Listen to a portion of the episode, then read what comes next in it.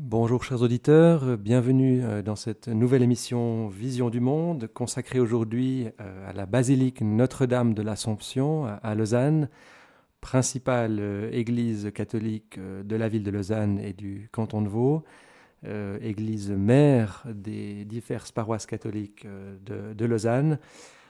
Église qui actuellement est en, rénovation, comme le savent tous ceux qui ont passé par, par la basilique depuis un certain nombre de mois. Et euh, pour parler de cette basilique, de son histoire, et, de, euh, enfin on parlera aussi de la rénovation actuelle, euh, j'ai le plaisir d'accueillir aujourd'hui Monsieur Christophe Amsler, architecte. Bonjour monsieur. Bonjour. Voilà, donc voilà, vous, êtes, vous êtes architecte en charge de l'actuel chantier de, rénovation intérieure de la basilique, hein, je crois exclusivement intérieur pour l'instant, sauf erreur. L'extérieur a déjà été fait ces dernières années. C'est la dernière tranche, au fond, de ce grand programme de restauration qui est à l'exécution maintenant. Très bien, alors on en parlera, on reviendra sur cette rénovation euh, actuelle à la fin. Euh, alors avant que nous parlions un peu de la basilique et de son histoire, euh, Christophe Hamsler, est-ce que vous pouvez un peu nous parler de vous, de, votre parcours, du parcours qui vous a conduit à devenir architecte et à vous spécialiser dans les, monuments d'importance patrimoniale, pour commencer? Euh, volontiers. Moi, j'ai toujours euh, beaucoup aimé, j'ai beaucoup aimé l'histoire et l'histoire de l'architecture en particulier. Ça a toujours été, pour autant, aussi loin que je puisse m'en souvenir, ça a été mon, intérêt principal. Et donc, euh, avant même vos études Avant les études, oui. Ouais, ouais. C'est d'ailleurs cet intérêt-là qui m'a poussé à suivre les études que j'ai entreprises après pas mal d'hésitations, parce qu'il y a beaucoup de disciplines qui s'occupent de ce domaine particulier de, de l'histoire de l'architecture et de la conservation des, monuments. Euh, on peut l'étudier en, suivant des cours d'archéologie, on peut aussi le faire par le biais de l'histoire de l'art. Et en fait, à la réflexion, je me suis dit que sur des chantiers de conservation proprement dit, la position euh, stratégique était quand même celle de l'architecte. Et c'est la raison pour laquelle j'ai opté pour une formation d'architecte à l'école polytechnique fédérale. Euh, qui m'a effectivement euh, donné une formation, qui m'a ouvert un certain nombre de, chantiers importants que j'ai eu la chance de faire. Et j'ai depuis le, début, là aussi, la chance de pouvoir travailler uniquement dans ce, milieu qui m'intéresse, que j'aime beaucoup, qui est ce milieu des, bâtiments patrimoniaux. Alors je suis gâté, j'ai eu l'occasion de restaurer, puisqu'on va parler de la basilique du Valentin, d'autres églises importantes comme euh, la basilique de Valère à, Sion, la collégiale de Neuchâtel, soit seul, soit avec des associés qui se trouvent sur place parce qu'il faut une présence euh, permanente sur ces chantiers quotidienne pratiquement et euh, qu'on ne peut pas vraiment assurer dans les différents endroits où sont localisés les, chantiers. Donc il y a souvent des associations qui se font avec des confrères extrêmement compétents avec qui j'ai l'habitude de travailler et qui font en quelque sorte le suivi quotidien de ces travaux. Alors ça vaut pour la collégiale de Neuchâtel, pour, euh, comme je disais, la, basilique de Valère. La basilique du Valentin, heureusement, elle est à Lausanne. Euh, c'est à l'endroit de mon bureau. Donc, euh, de ce point de vue-là, c'est extrêmement simple. Je peux y aller tout de suite directement. En direct. Ouais, c'est ça. Donc. D'autres monuments encore Alors, dans, dans, le domaine oui, de, l'architecture religieuse. Je me suis encore occupé de la, petite église euh, prioriale de, de Granson, l'église euh, paroissiale de Nyon, enfin toute une série euh, d'églises, mais aussi de l'architecture civile, comment dire, des bâtiments privés comme euh, le château de l'Aile ou des bâtiments. Donc ça c'est à ça hein, Ça c'est à oui, c'est une grosse opération avec un château extraordinaire euh, de l'époque euh, néo-gothique, enfin du milieu du 19e siècle, assez contemporain d'ailleurs de la basilique du Valentin. Et puis actuellement, ce qui me, ce qui m'occupe beaucoup, c'est la, à part la restauration de la basilique du Valentin, c'est le, le, château de Granson, qui est aussi une propriété privée. Et puis, euh, toujours la cathédrale de Lausanne. C'est un des premiers ah, euh, mandats que j'ai reçus et ce sera probablement un des derniers parce que c'est un chantier euh, infini. permanent. infini, permanent. Est-ce qu'on peut dire qu'il y, a toujours un échafaudage en train de tourner autour de la Alors, autour de la, cathédrale, il y a toujours un échafaudage qui tourne. c'est ça. Ça fait partie de ces grands bâtiments. Enfin, la cathédrale n'est pas si grande, mais comme elle est construite dans une pierre qui est extrêmement fragile, le rapport entre la taille et la faiblesse du matériau fait qu'on n'arrête pas de la consolider. C'est un château de sable un peu. Hein c'est une cathédrale de sable, exactement. Et puis vous êtes occupé aussi du château Saint-Mère. Alors aussi, on a récemment terminé la restauration du château cantonal, mhm. effectivement, le, château Saint-Mère. ça, ça a été extrêmement intéressant comme, comme opération qui est aussi à l'origine un château épiscopal dans la particularité d'être, d'avoir toujours été et d'être encore toujours le, lieu du siège, le siège du, du, pouvoir, euh, temporel, mhm. euh, régional, enfin vaudois ou, ou de l'évêque aussi, exactement. Donc ça, c'est une des dimensions patrimoniales qui me passionne beaucoup, c'est cette constance dans l'affectation. Euh, on le retrouve dans beaucoup d'églises, mais c'est euh, beaucoup plus rare de le retrouver dans, des programmes civils comme, euh, celui du Château Saint-Mère. Donc c'est une dimension extrêmement précieuse qu'il faut conserver. le choix de l'affectation, de la conservation, enfin plutôt le choix de la conservation commence pratiquement toujours par le choix de la conservation de la fonction. Oui. on peut craindre une certaine forme de muséification parfois hein, de certains monuments. Alors oui, on peut, on peut le craindre, mais en réalité, c'est jamais le cas parce qu'on les, on les restaure, on les consolide, on les réhabilite parce qu'ils ont encore une utilité, et une utilité certaine. Et puis on se rend compte qu'au fond, cette euh, manière traditionnelle de construire, la manière classique de construire, recèle une quantité étonnante de, de, sagesse et de potentiel pour aujourd'hui. Donc on n'a pas encore euh, découvert entièrement les possibilités contemporaines du monument. Donc moi, j'ai jamais eu peur de, de, muséifier les objets, comme vous le dites parce que les, disons, les, les, ressources et les, euh, comme le potentiel de ces, de ces monuments est presque infini. Il y a, il y a incarné dans, ces, dans cette façon de faire, de façon de construire, une sagesse immémoriale qui, qui est loin d'être épuisée. Petite parenthèse, puisqu'on parle de ça, est-ce que le, Conseil d'État vaudois, en parlant du château Saint-Mère, du château cantonal, a eu la tentation, à un moment donné, de se dire on construit un bâtiment en verre à côté, beaucoup plus fonctionnel, et on, et on abandonne le château euh, aux touristes et aux visiteurs? Alors curieusement, non. Euh, il y a une toute petite période de, flottement parce que pendant la durée du, chantier, le Conseil d'État s'est retiré à la campagne de l'Élysée, qui est au fond la campagne de réception du, du gouvernement vaudois. Et ils se sont établis là pendant les deux ans ou deux ans et demi de chantier. Et on a eu peur que dans ce bâtiment très clair, entouré de jardins, il s'y plaise tellement qu'il ne euh, plus revenir. Oui, voilà, c'est ça. Mais ça n'a pas été le cas. Non, il y a une espèce de sagesse aussi du point de vue des autorités qui fait que non, ils veulent siéger et c'est une bonne chose euh, dans le château cantonal. Et ils sont très bien maintenant.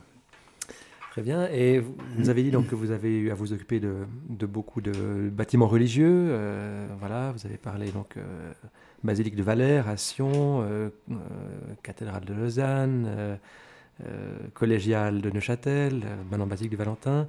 Donc, des bâtiments religieux. Et vous-même, quel est votre rapport à la religion, à la religion chrétienne, à la foi, si vous en avez un?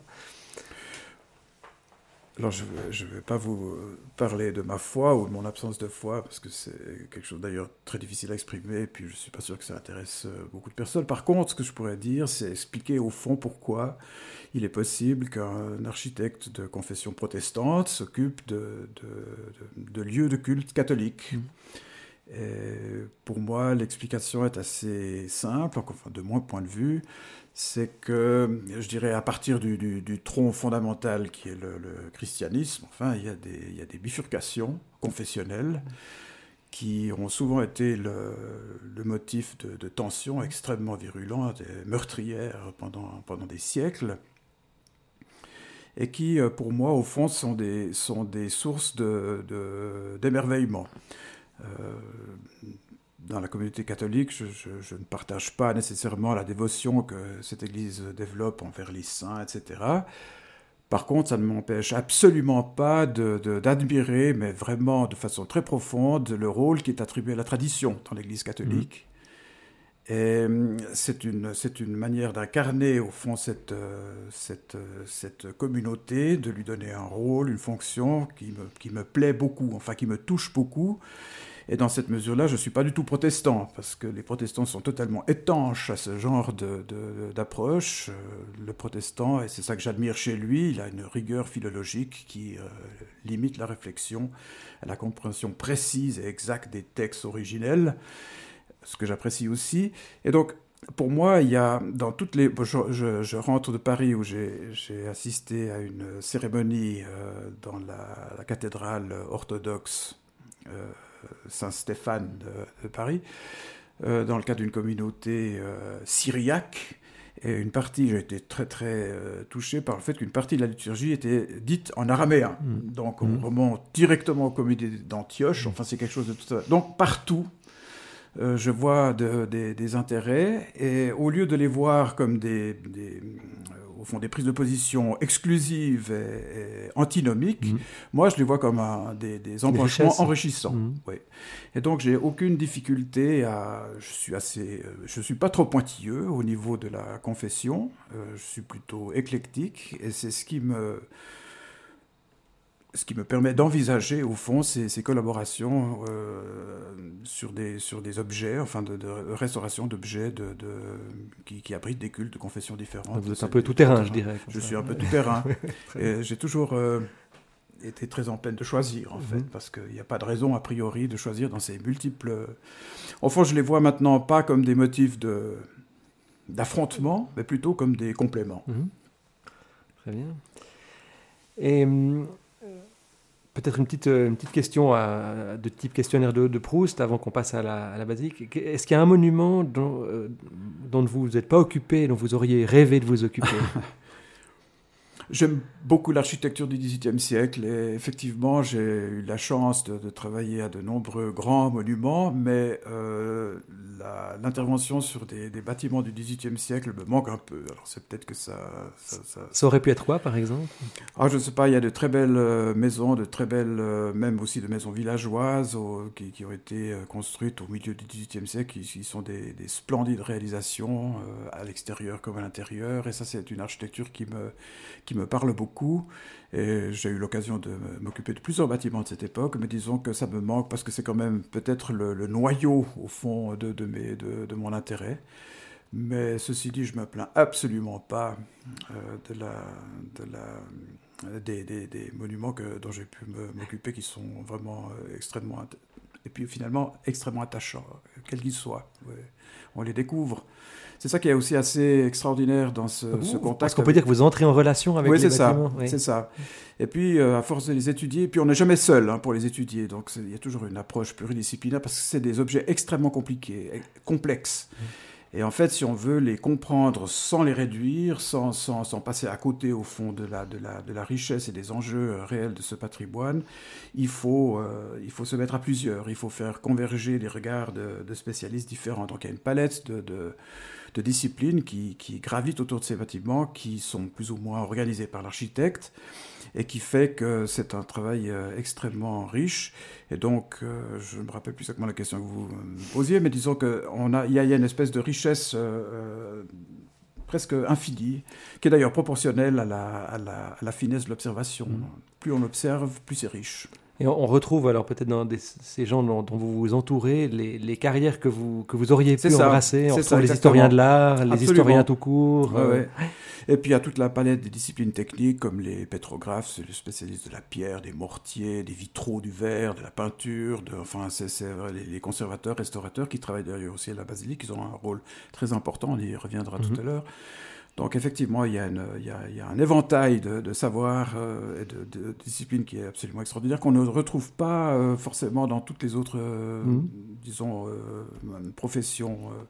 Et ça, l'architecte, évidemment, l'architecte, c'est un petit peu ennuyeux pour lui parce qu'il est, il est ni pétrographe, il est ni chimiste, il est ni historien, il est ni spécialiste des peintures murales, etc. Donc il, papillonne un petit peu. C'est un, chef, d'orchestre. Alors voilà, mmh. donc là, là où son rôle devient intéressant, c'est quand il s'agit de synthétiser tout ce, tout ce de bagage de savoir en, une prise de position qui était le projet, au fond, mm. de restauration ou de transformation. Voilà, c'est là qu'il là qu'il intervient, c'est son domaine, en fait. Mais il est incapable d'aborder ces bâtiments seul.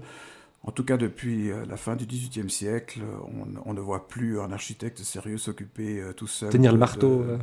Alors ça, ça fait longtemps qu'il a, oublié de, la manière de tailler les pierres, etc. Mais même dans la préparation des, projets, des études, vraiment depuis deux siècles, plus de deux siècles, deux siècles et demi, on voit cette, c'était d'abord une approche plutôt collégiale, c'est-à-dire qu'il y avait deux ou trois spécialistes qui se qui se complétaient dans Et puis aujourd'hui, c'est devenu beaucoup plus vaste, au point qu'on peut vraiment parler d'une, euh, en tout cas depuis un siècle, d'une approche pluridisciplinaire. Très bien. Alors parlons, passons maintenant à, notre, sujet, voilà, de la basilique de Notre-Dame de l'Assomption, dite Église du Valentin à, Lausanne.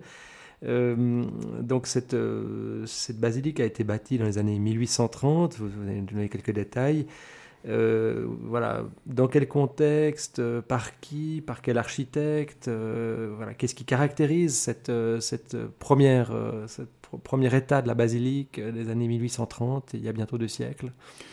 Alors on peut dire que depuis le tout début du 19e siècle, l'État s'est préoccupé de donner aux différentes confessions des lieux de, de culte pour exercer leur, leur, leur culte ça a été le, le culte catholique a été rétabli quoi au tout enfin, c'est-à-dire qu'il a il a jamais été euh, je dirais objectivement euh, exclu mais disons que depuis 1810 l'État euh, disons s'est mis en peine de, de, de, réaliser des lieux de culte pour les pour les mais la liberté de conscience depuis la Révolution à la fin du XVIIIe siècle a toujours été un, un, des thèmes majeurs au fond de la nouvelle approche au fond sociale et donc, dans ce cadre-là, même si la, communauté catholique a toujours eu des lieux de rencontres et de services privés, dans des bâtiments privés, à partir de 1810, il y a un certain nombre de décrets et de lois qui euh, les autorisent d'avoir des lieux de culte, hmm. avec la restriction euh, de ne pas afficher, au fond, ces cultes. C'est-à-dire que les premières églises euh, avaient aucun signe extérieur de leur affectation comme lieu de culte. pas de clocher Alors oui, pas de procession, pas de euh, pas d'éléments visibles, euh, pas de cloche et pas de clocher. Mmh. Effectivement, la, la, première église du, de la communauté catholique euh, autonome, elle a d'abord partagé à l'église Saint-Étienne un lieu de culte avec, je crois, des protestants allemands. C'était où ça? Euh, C'est à l'ancienne église Saint-Étienne, celle qui se trouve au haut de la mercerie. C'est un petit bâtiment qui n'a absolument rien d'une église, qui a été construit pour cette. qui fait maintenant partie du gymnase de la Cité, si je ne me trompe pas. Je crois qu'il y a deux ou trois classes qui sont dans le, dans le, gymnase de la Cité. Et c'était un lieu de culte que les, la communauté catholique partageait avec la communauté euh, luthérienne. je ne me rappelle plus exactement la mm. confession protestante en question. Mais rapidement, deux ou trois ans après, la communauté catholique a décidé d'avoir son propre lieu de culte et a construit, a confié à Pergo la construction d'une première église sur les coteaux de la cité. Euh, en dessous du château, plus ou moins. En dessous du château de la rue de l'université. Pergo a fait les plans de cette église, il a commencé à les résister. Au moment où ils étaient arrivés au, lever de la charpente, il y a eu un glissement de terrain qui a fracturé complètement l'église, ce qui a contraint la communauté à cesser ce chantier, à trouver un terrain plus stable et à reconstruire une église. Alors, euh, Henri Pergaud a très généreusement offert ses services pour recommencer ce chantier. En réalité, il a fait exactement la même église donc, enfin, tous les plans étaient faits, une bonne partie, je pense, des matériaux étaient déjà taillés. On peut être récupéré dans ce nouveau terrain du Valentin, une espèce de éperon euh, morénique qui, qui, domine les rues adjacentes, sur la, assez plat et sur laquelle cette euh, nouvelle église, euh, cette troisième église au fond catholique, euh, a été construite. Dans les, on est dans les années 1832-1835. Ça a duré trois ans à peu près le chantier. Vous avez mentionné le nom d'Henri Pergaud. Est-ce que vous pouvez nous en dire quelques mots? C'est un nom, c'est un architecte évidemment. Voilà, il y a deux Pergaud, il y a le père et le fils. Henri étant le fils, c'est un, c'est un architecte du, début du, premier tiers du 19e siècle qui a en quelque sorte était l'architecte le plus en vue, qui a, monopolisé la commande publique et privée euh, pendant des décennies. Et tous les grands, euh, tous les, toutes les grandes réalisations publiques, comme par exemple des églises, euh, ont été très, très souvent demandées à Pergo. C'est le cas de la, communauté euh, catholique. Qu'est-ce qu'il y a comme autre bâtiment connu encore aujourd'hui qu'on peut mettre à son actif Alors, il y a les, le, Parlement, il y a beaucoup de maisons privées, il y a le tribunal qui se trouve à côté de, du, du Parlement cantonal. Euh, enfin, il y, a un nombre incalculable. Il s'est occupé aussi de la restauration de la, de cathédrale, donc il a reconstruit la flèche de la croisée après l'incendie de 1825. Donc il a, eu presque un monopole de la commande, la grande commande de, cette époque-là. C'est un architecte extrêmement euh, sobre, extrêmement classique, néoclassique, comme on dit dans la stylistique euh, architecturale. Et l'église qu'il a construite pour la communauté catholique est exactement dans cette, euh, cette perspective de, grand, classicisme, de grande sobriété. C'était un volume qui est plus petit que l'église actuelle, mais qui était extrêmement homogène, tant à l'extérieur qu'à l'intérieur, avec euh, une nef, euh, son abside, son transept, euh, unifié par un grand entablement supporté par des immenses colonnes ioniques. Donc c'est une architecture très très simple, mais très bien étudiée, très finement proportionnée, calibrée, enfin, qui présente toutes les qualités de ce néoclassicisme du début du 19e siècle.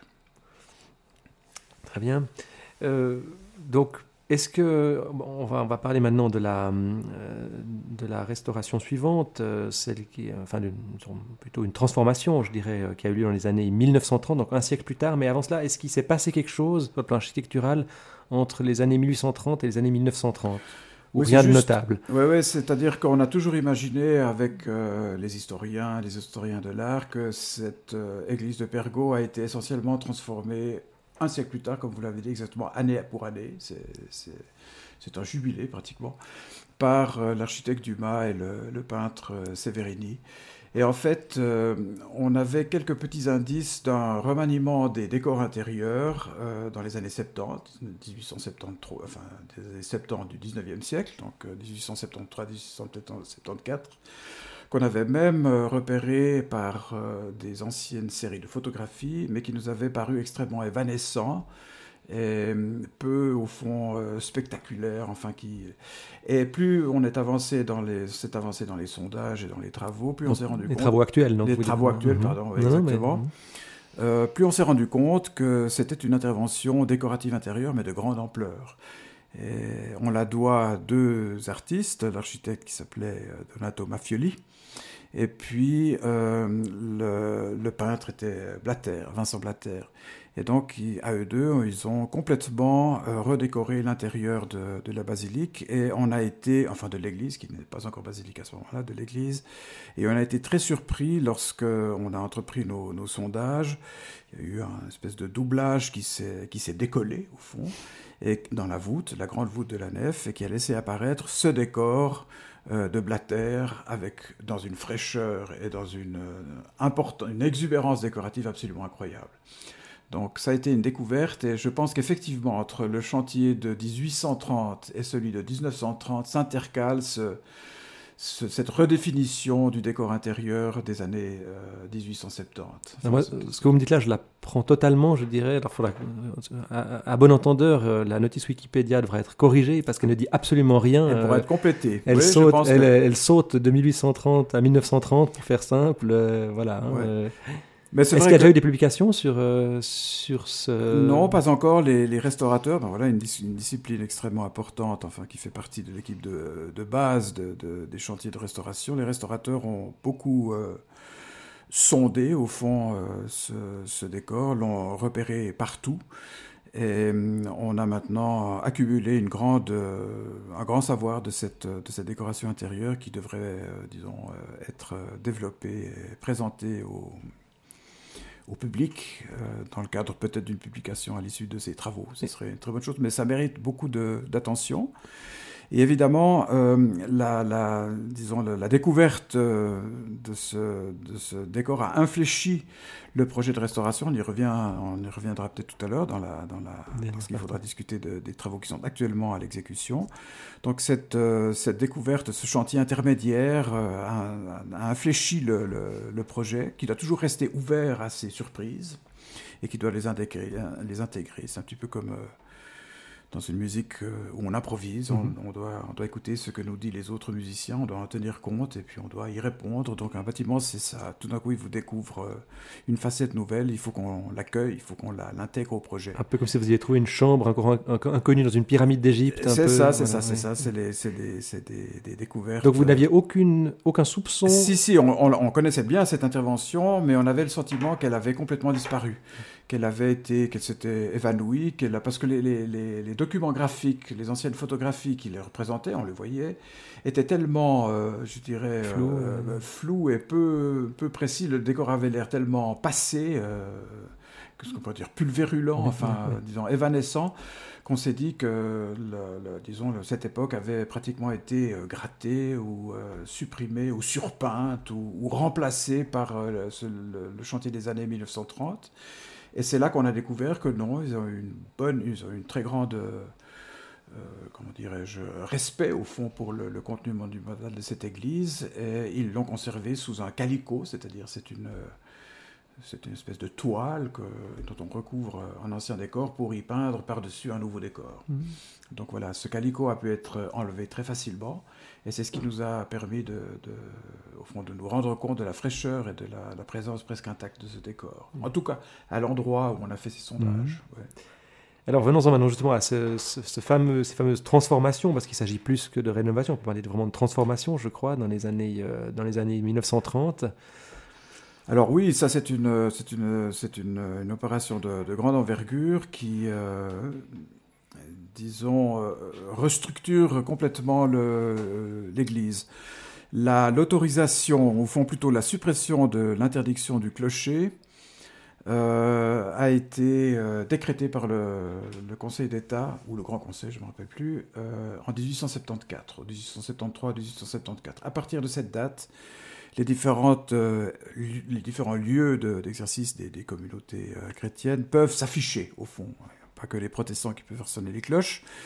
Et donc, quelques années plus tard, l'église de Pergaux étant manifestement trop petite pour la, communauté catholique euh, des années 30 du XXe siècle, on décide d'agrandir, d'augmenter au fond l'église de une ou deux travées, et puis surtout de construire à l'est un grand massif en béton armé et pierre, c'est un mélange euh, typique des années 30 du XXe siècle, avec la construction d'un immense clocher.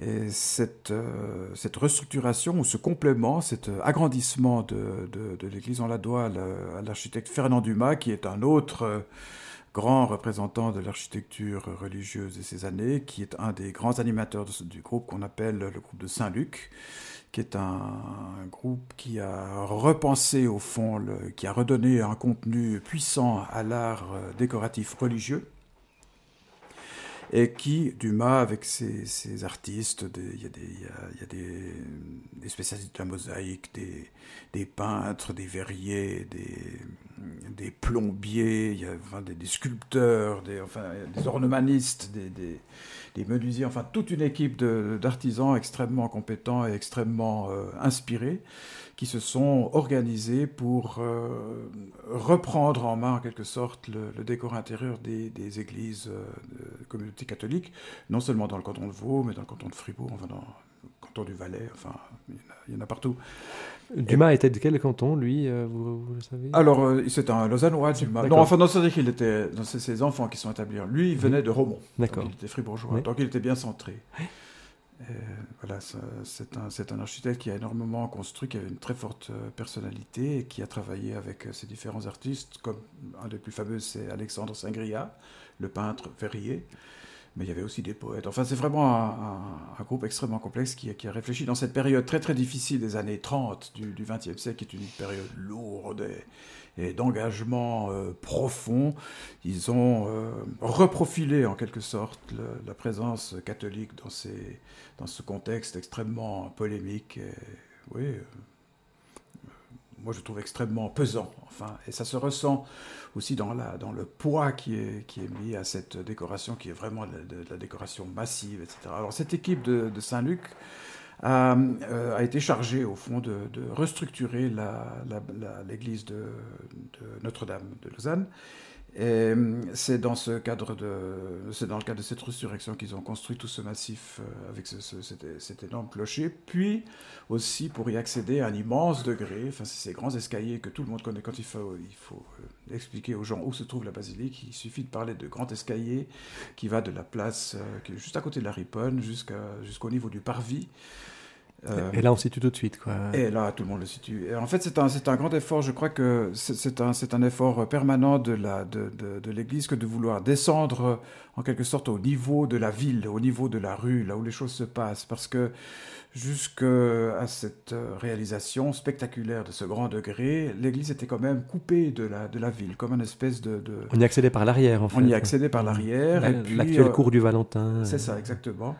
Et puis elle était là au milieu d'un jardin comme suspendu. Donc euh, je crois que la, la, disons, la pastorale a toujours regretté au fond cette coupure qu'il y avait entre l'église et puis le niveau de la réalité quotidienne de, la ville, et cette, euh, cet immense degré qui a été réalisé dans les années 30 sur le dessin de, justement de, de, de l'architecte Dumas, est une tentative au fond de rattacher ou de relier l'église du Valentin au sol, au trottoir. Donc le, alors, la grande volée d'escalier, euh, le clocher, il a été construit à cette époque-là, le clocher? Le clocher a été construit à cette époque Mais les cloches sont venues plus tard seulement. Hein. Un peu plus tard. Après la guerre, je crois. Hein. Ouais et puis euh, aussi le, les, la colonnade, enfin les grandes colonnes euh, qui sont devant. Ça fait Alors tout le frontispice a, été, euh, a été repris, mais c'est une relecture, au fond c'est une réinterprétation du frontispice de Pergaud. Quand on y regarde de près, c'est une redéfinition de l'architecture de Pergaud en trois dimensions. La façade de Pergaud était très plate elle était très lisse, il y avait le même nombre de pilastres qu'aujourd'hui on a de, colonnes,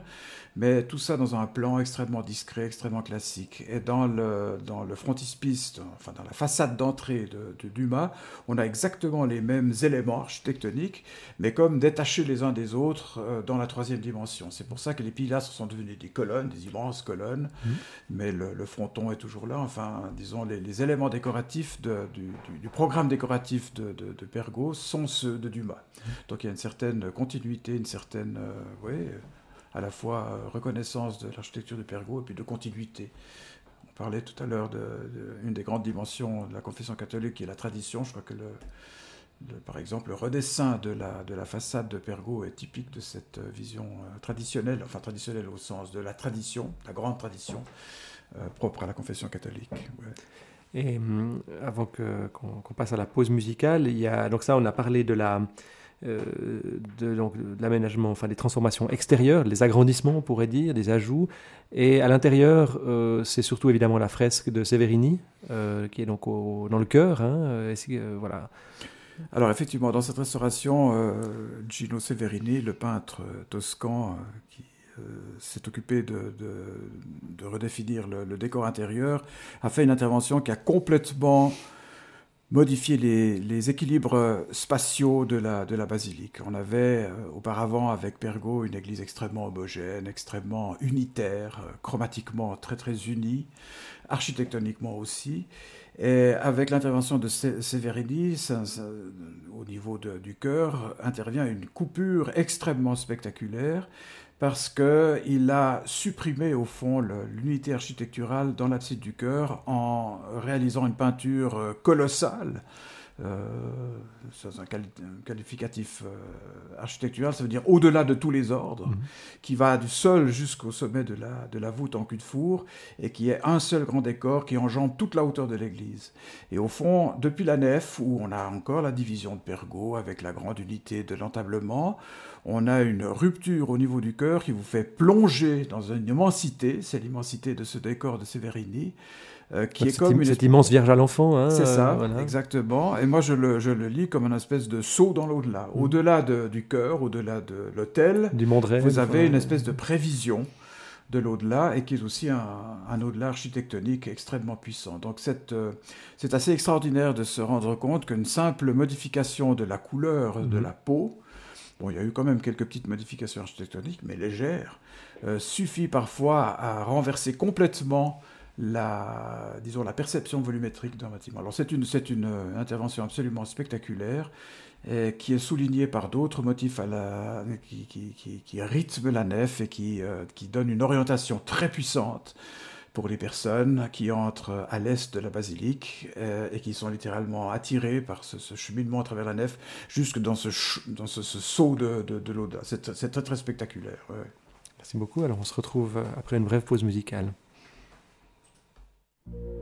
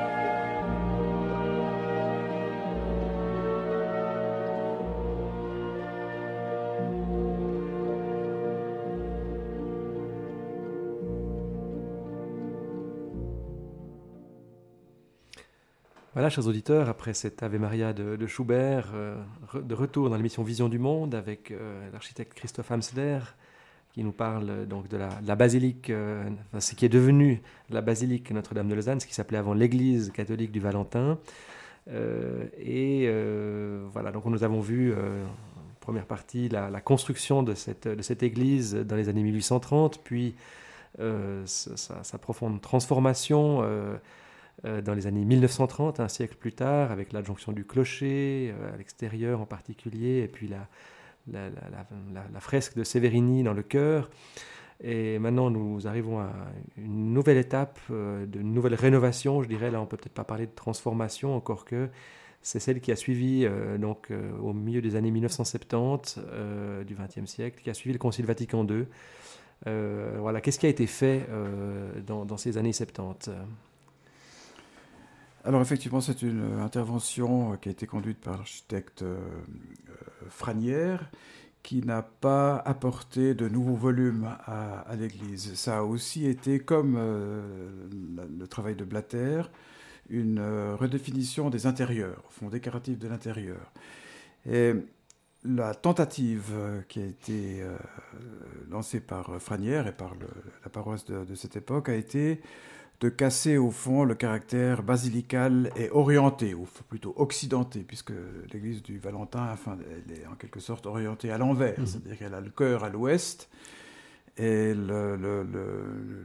l'accueil, l'entrée euh, à l'est, alors que toutes les églises sont orientées, en principe. en principe, voilà, c'est ça. Donc, euh, on ne sait pas la raison d'ailleurs de cette implantation étrange. On a quelquefois le sentiment que c'est peut-être pour faire un face-à-face avec, la, cathédrale. qui s'oriente, enfin, elles se font face à mhm. face, et puis elles ont même un développement historique qui est tout à fait voisin. Enfin, c'est très étonnant, mais objectivement, on ne peut pas l'affirmer. Aucune aucun, élément documentaire qui permette d'affirmer euh, ça.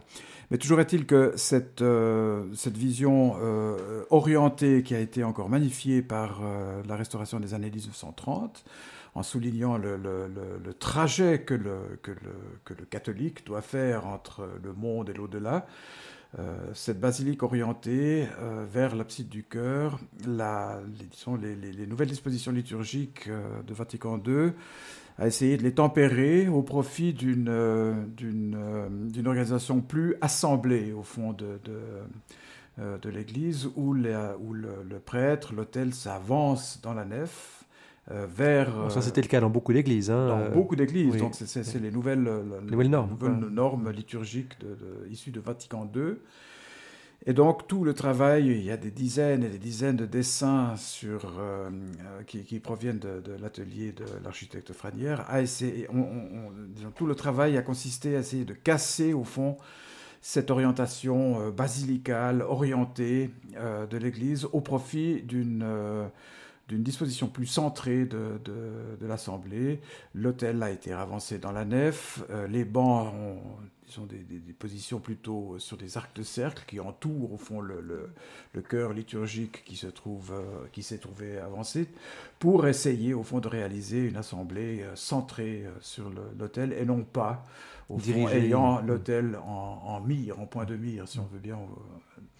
Et ça, évidemment, c'est un, c'est un travail qui est presque sans solution dans un contexte architectonique extrêmement clair, extrêmement puissant parce que ni Pergaud ni Dumas euh, n'ont euh, remis en question cette, organisation spatiale de l'Église qui va de l'Est à l'Ouest. Et la tentative des années 1974, 77, c'est la date à peu près de ce chantier, de vouloir casser au fond cette, euh, particularité euh, spatiale et architectonique euh, n'a pas été euh, réussie. Il ne suffit pas de changer le dessin du sol mhm. pour changer la perception des volumes existants de, l'architecture. Et donc on peut dire que c'est resté une, une, opération inachevée qui n'a pas réussi réellement à, disons, à, concrétiser ces nouvelles visions spatiales. Mais je pense que c'était impossible, parce que c'était tellement différent et tellement euh, oui, euh, inconciliable avec l'organisation essentielle de les contraintes de la pierre, enfin, les contraintes de la pierre, mhm. que le résultat a été très très mitigé. Ils ont aussi renoncé à des bancs pour des chaises euh, en pensant que des chaises mobiles seraient plus souples. Euh, dans des aménagements euh, variés. Moi, j'ai connu des chaises euh, au Valentin, donc ici qui étaient, qui étaient liées entre elles. Hein, en termes de souplesse, elles, sont, elles, sont, liées entre elles, mais on peut en faire des petits groupes, des grands groupes. On peut les casser en petits segments qu'on arrive à, à courber. Peut-être au début, mais en tout cas après, c'était c'était c'était fixe, hein, à mon avis, hein, les dernières années. et alors, donc cette, cette, illusion de, de, souplesse et de, de, recentrement de la, de la communauté est très très louable. donc je pense que c'est bon, mais nécessite une une architecture particulière. Et c'est très difficile d'acclimater ces, ces, principes liturgiques dans un contexte aussi euh, marqué, aussi fortement marqué que celui de la basilique. Peut-être ce qui a été fait récemment à Rolles, sauf erreur, dans la nouvelle église. Est-ce est que c'est Rolles ou est-ce que c'est euh, il y a une nouvelle église sur la côte là euh, qui qui à mon avis va un peu dans le sens. Alors oui, alors bon, il y a l'église de Gland aussi qui, qui a, ouais. Et puis, euh, chez les protestants, c'est la même chose, parce que les protestants, disons, pour des, depuis le XVIe siècle, pour des, questions, euh, je dirais, de liturgie euh, particulière, ont voulu eux aussi casser, au fond, ce cheminement pour se centrer autour de la, de la table et surtout de, du lieu où on lit la Bible. Et ils ont développé des, des, des, organisations du mobilier en travers, où on, effectivement perdu la perspective principale de l'architecture de façon extrêmement volontaire. Mais ça n'a pas non ça plus... à Morges, par exemple, ça fait... Oui, oui, alors dans toutes les églises. Alors les églises protestantes qui ont été construites ex nihilo, évidemment, elles sont organisées comme, comme, des, comme des auditoires, en fait. Mais lorsqu'il y a des réhabilitations ou des, réoccupations d'églises qui ont l'orientation catholique traditionnelle, cette disposition en travers est toujours très difficile à, disons, acclimater.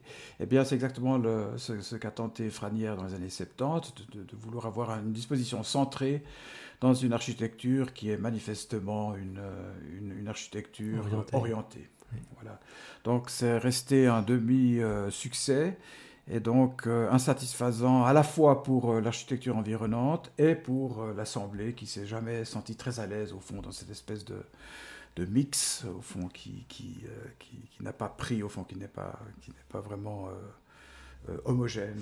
C'est vrai que moi quand, je, quand j'allais avant les, au Valentin avant les, les travaux, avant que l'église soit, soit, coupée en deux par la palissade actuelle, on va en parler, j'avais le sentiment bah, d'être, euh, d'être aspiré vers le fond, mais en particulier grâce à la fresque hein, de, Severini, qui a un effet d'aspiration, à mon avis, assez fort. Et puis j'avais l'impression que, le, que, l'hôtel central était juste un obstacle, en fait. Oui, c'est ça. Euh, voilà, donc euh, c'est le sentiment que. Alors que dans le. Dans le dans, ça n'a pas été voulu comme ça. Oui, dans, dans, la, dans l'organisation spatiale de, de, de Pergaud, et surtout du groupe de Saint-Luc, l'hôtel est justement l'endroit par lequel on passe pour aller dans l'au-delà.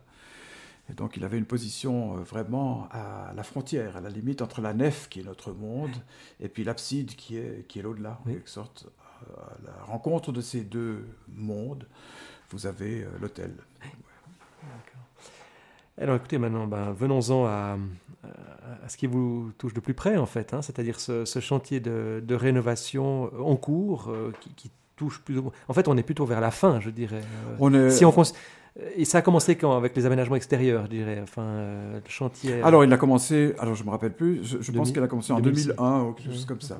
Donc, euh, c'est un, une très, très grande opération qui a d'abord consisté à la consolidation du clocher.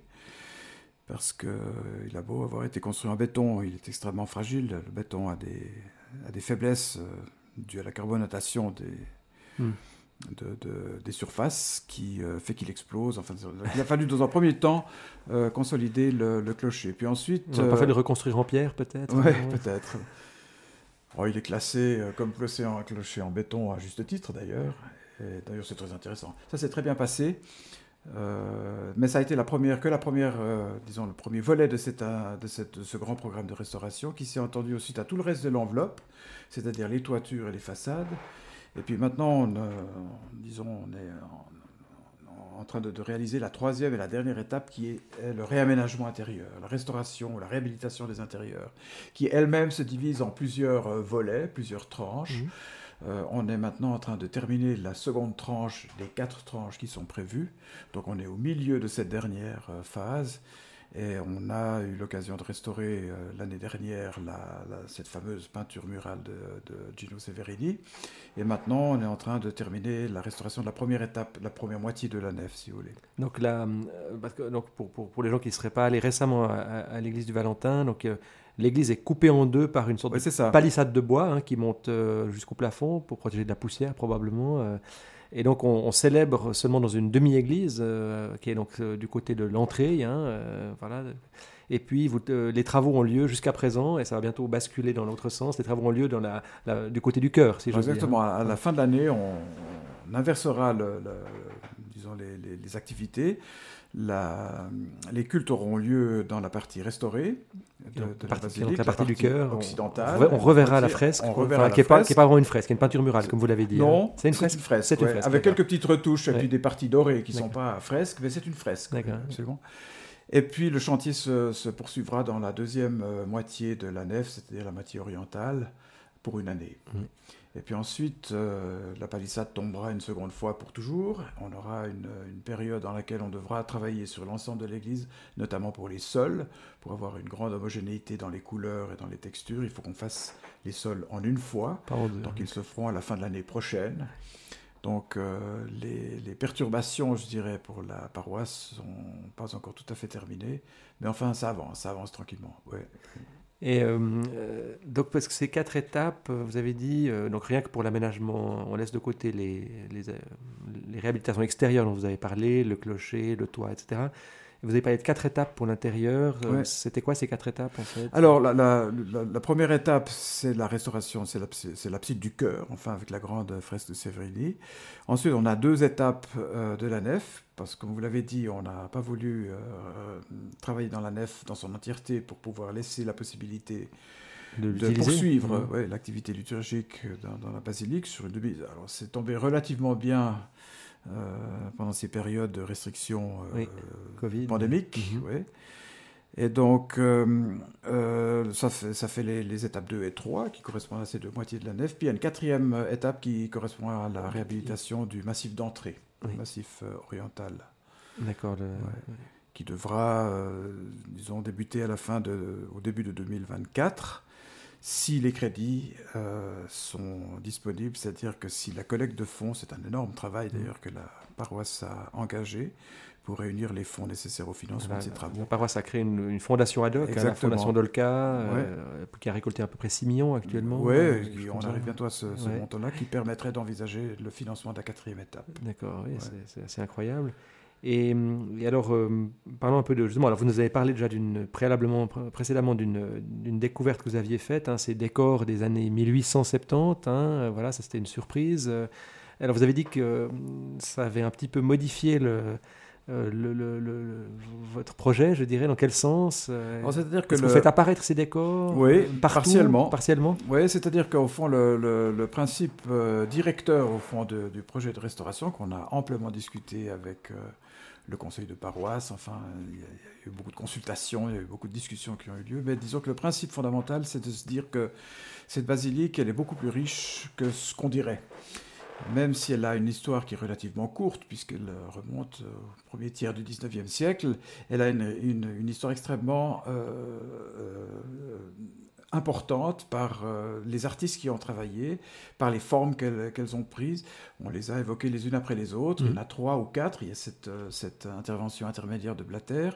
Et donc l'idée, c'est on a constaté au fond que ces différentes basiliques se sont toutes cachées les unes les autres. Elles se sont toutes au fond, euh, développées en, surpeinture ou en, disons, en cachant la précédente. Donc elles sont toutes là, mais aucune n'est visible.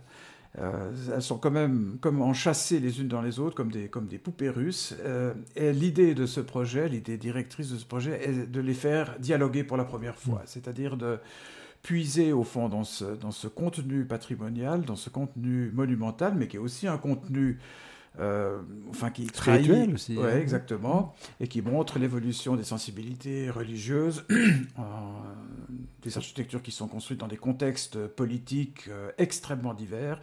L'église de Pergo a été euh, réalisée à une époque qui n'a rien à voir avec celle des années 30, du dans les années d'avant-guerre, qui sont des années sombres, difficiles, extrêmement lourdes. Et c'est là que c'est le terrain d'action de, ce groupe de Saint-Luc que d'imposer un nouvel art catholique dans ce contexte extrêmement puissant et violent.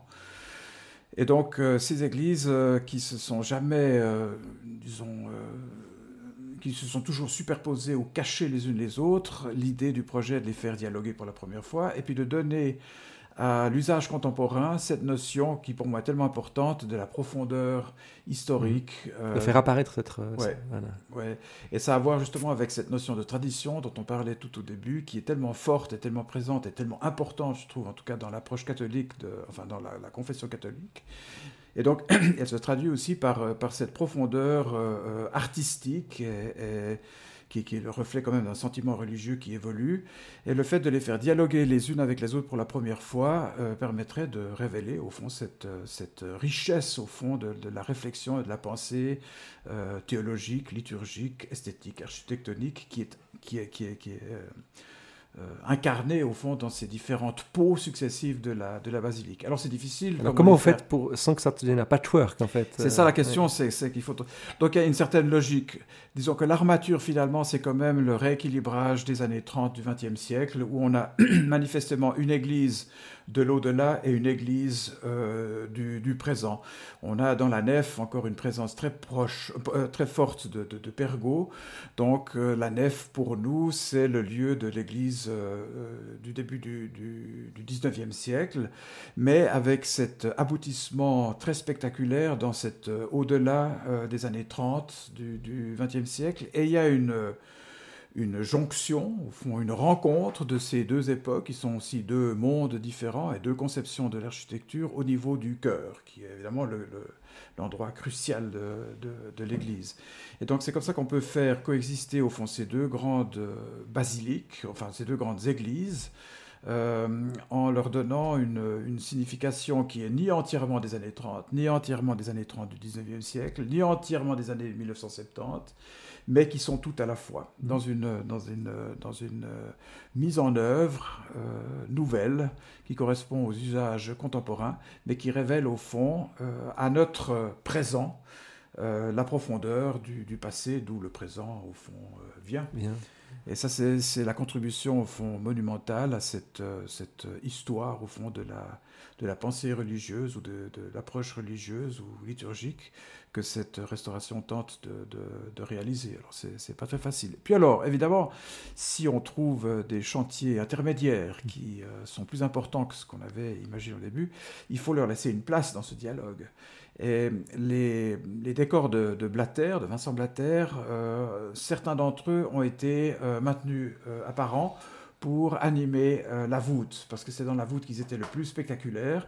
Et donc, euh, ces décors qu'on ne peut pas restaurer parce qu'ils ne couvrent qu'une partie de la voûte, puisque euh, cette voûte a été augmentée dans les années 30 du, du, siècle. On n'a pas le, décor de Blatter sur toute la voûte, donc il n'était pas possible de, le restituer. Donc, on l'a quand même fait participer à cette discussion monumentale, si vous voulez, ou liturgique en, euh, en laissant euh, au jour un certain nombre de très beaux cartouches, de très beaux monogrammes qui euh, vont rythmer la, grande voûte de Pergaud. Magnifique. Et voilà, on, on, approche du terme de, cette émission. alors concrètement, un peu en termes de, de calendrier, les prochaines grandes étapes, donc c'est je crois qu'à la fin de l'année, il va se passer quelque chose. Hein, justement, on va enlever la palissade pendant un certain quelques, Alors, ce qui va jours. Être, euh, ce qui va être euh, très très spectaculaire, c'est effectivement le, démontage de la palissade qui sépare maintenant la nef en deux, et qui permet maintenant de voir côte à côte d'où l'on vient avec d'où où l'on va, en fait, si on veut.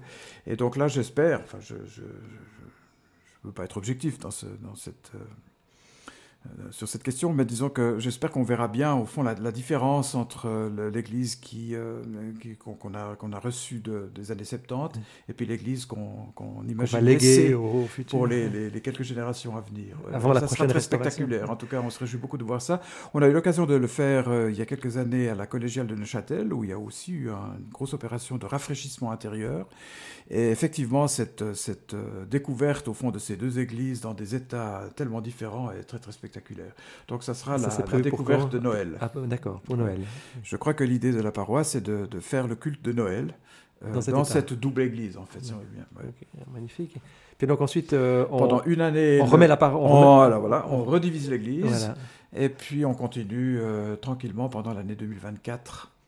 2023, pardon, jusqu'à la, jusqu'à la, au début de l'année 2024, la restauration de la nef. Et puis après, si le financement est acquis, euh, on continue encore pendant une année sur euh, les dispositions, enfin les, structures euh, orientales du, de l'accueil, enfin du narthex avec le clocher.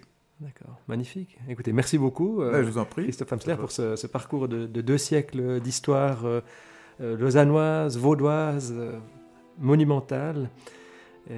voilà, alors, chers auditeurs, à, à, une prochaine émission de Vision du Monde. Voilà.